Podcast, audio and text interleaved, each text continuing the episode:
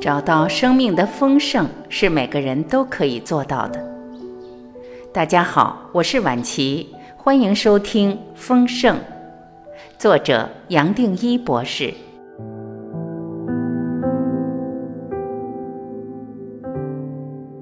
十三，难道头脑有那么大的力量？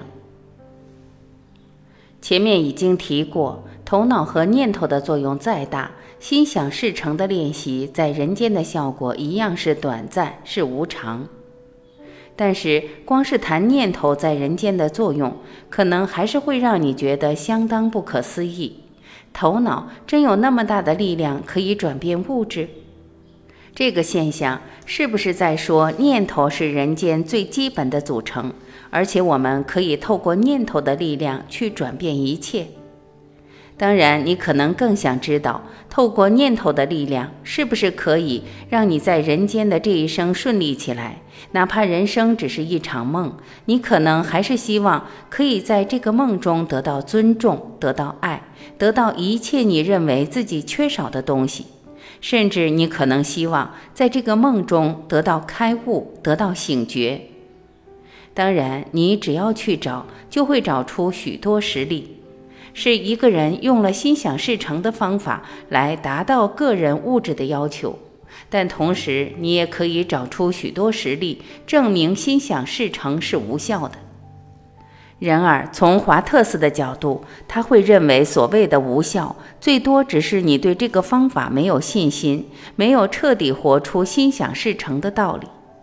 其实他这么讲多少是对的。耶稣也说过，是因你们的信心小。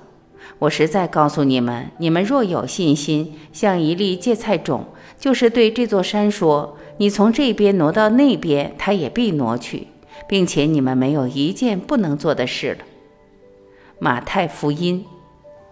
不过，信心或信仰并不是靠你想而来的。我们从很小的时候开始，自然就会把注意力集中在眼前的项目，点点滴滴守住每一个瞬间进行下去，从来不会刻意去规划或操心。然而这么做，我发现样样反而都可以完成，任何阻碍都不会是多大的限制。记得很早开始，我也自然懂得什么是集体的聪明。而随时用一种正向启发的方式跟其他人互动，也就发现这种集体的聪明、集体的力量比我个人的力量远远更大。当时我没有想过所谓的信仰，或许对我一再回到每一个瞬间本身就是最大的信仰。当然，你现在或许也体会到，就是连信仰或不信仰的念头都没有产生，这才是最大的信仰。尽管如此，我在这里还是必须说实话。就连华特斯所讲的有显化能力的念头本身一样还是物质，并没有比物质更优越、更优先。你想想，是你先认定有一个独立的身心，才从这个身心延伸出来念头。这样来的念头当然离不开你头脑延伸的因果机制，而一样是会来也会走，会生也会死。从这一点来看，念头本身跟好像比较下游、比较粗重的物质其实并没有什么不同。所以，如果你要强调念头可以转变物质，认为你凭着念头就可以转变这一生，我要提醒你说这种话要非常小心。念头一样要受因果的作用，它本身并不是可以独立发挥作用的存在。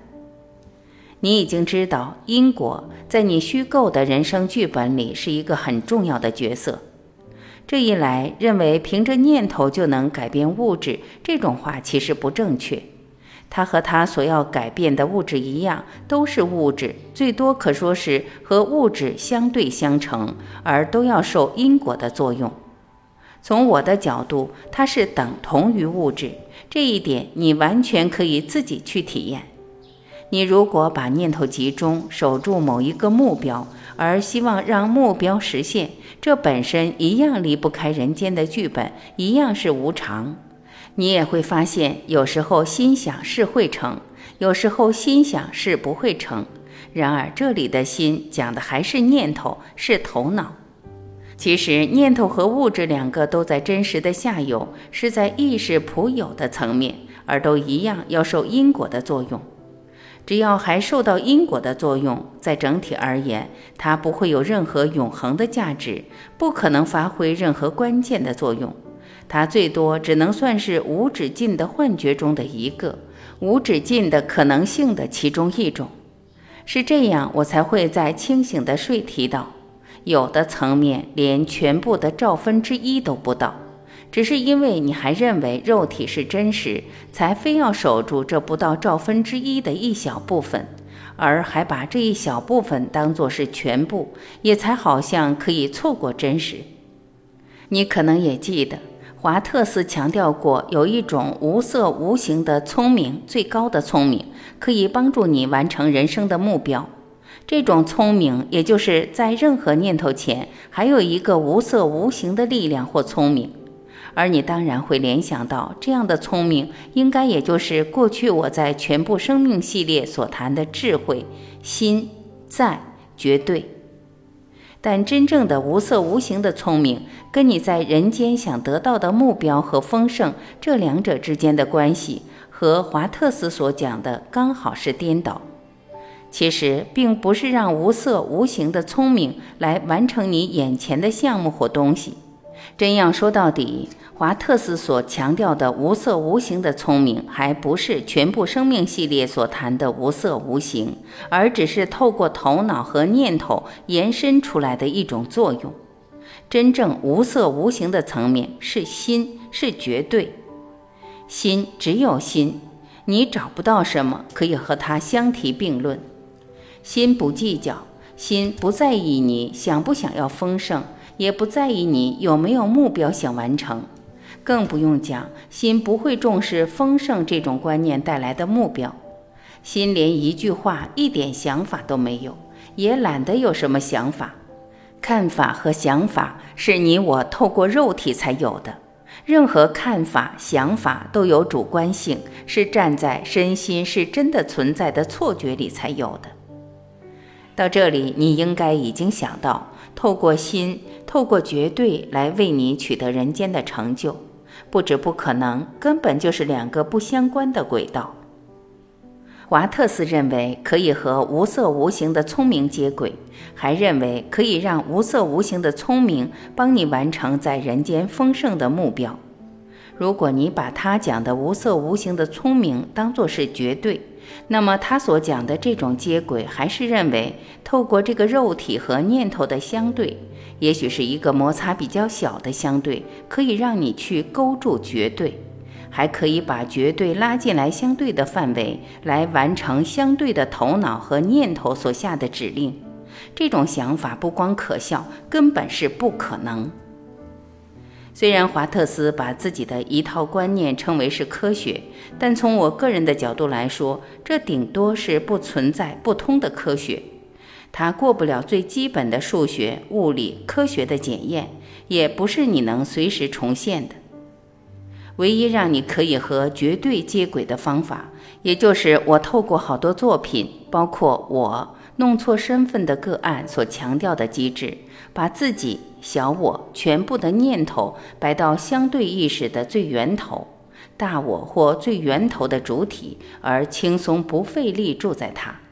如果你时时在沉浮的状态，随时活出心，接下来绝对或心自然不知不觉把你完全融化。其实就连说不知不觉融化，最多又是一个勉强的比喻。别忘了，相对本来就不存在，最多只是一个暂时的幻觉，本来也不需要被融化。如果不是因为相对本来就不存在，绝对也不可能浮得出来。假如真有个具体的东西叫相对，那么即使绝对可以吞掉它，也只会又是一个费力的作业。如果相对是真实的存在，这一来你也只能一再回到人间这道谜题的起点，而没有脱身的可能。其实就是因为相对小我、世界、人间、身心不存在，而且是彻底不存在。而这个不存在是你是我都可以重现而可以验证的，我才有那么大的把握，而会强调每一个人早晚都会活出全部的生命。在这里，我还要再为你强调一个很重要的观念：虽然真正的无色无形的聪明是绝对，而绝对根本不在意你想什么或做什么。但是，你假如可以把全部的自己交出来，那么他对你还是会有个最妥当的安排。你本来就是他的一部分，是他自己，他当然也会来疼你，来保护你，会考虑你多生多世以来的旅程和蓝图，而接下来给你一个妥当的安排，为你安排一个最稳当的路，让你继续走下去。在这一路上，他会不断给你恩典，不断跟你说悄悄话，为你打气，给你加持，而同时带来修正，为你省去数不完的冤枉路。跟这个源头接轨，本身就成为你最大的福报，也是最高的丰盛。其实这种安排，最多也是把你带回到自己。我过去也表达过，是一体伸出无限的手。把你带回到你自己，这个回到自己的力量是宇宙最大的力量。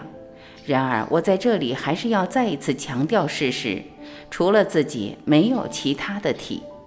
这么一来，你连讲这种力量是最大的力量，都还是多余的表达。当然，我还是不免要提醒，这种安排不见得符合你这个身心过去所期待的。于是你在人间体会到的一些经过，可能跟小我本来想追求的目标会不一致，甚至有时候好像还有冲突。但是如果你有信心，坚持下去，不断透过沉浮，把自己把任何念头交给这个源头，让冲突和矛盾降到最低，你自然发现接下来样样都顺起来。或许从别人的角度看，可能还觉得你的人生不顺利，你还在受委屈，还被欺负，还有种种生活的困难要克服。但是你明白，在更深的层面，这个好像还受周遭逼迫的人，老早已经不是你。对你，这些也只是表面的困难。当然，这些话可能你也懒得跟别人分享，你也只是一心一意不断臣服。这一来，样样还没有起伏，就已经化解。你只是轻轻松松定在这里，现在定在每一个瞬间，别人眼中的矛盾对你老早已经融化。这种新的状态对你才是最珍贵的丰盛。这时候虽然你没有追求，但是你的命反而老早已经转变。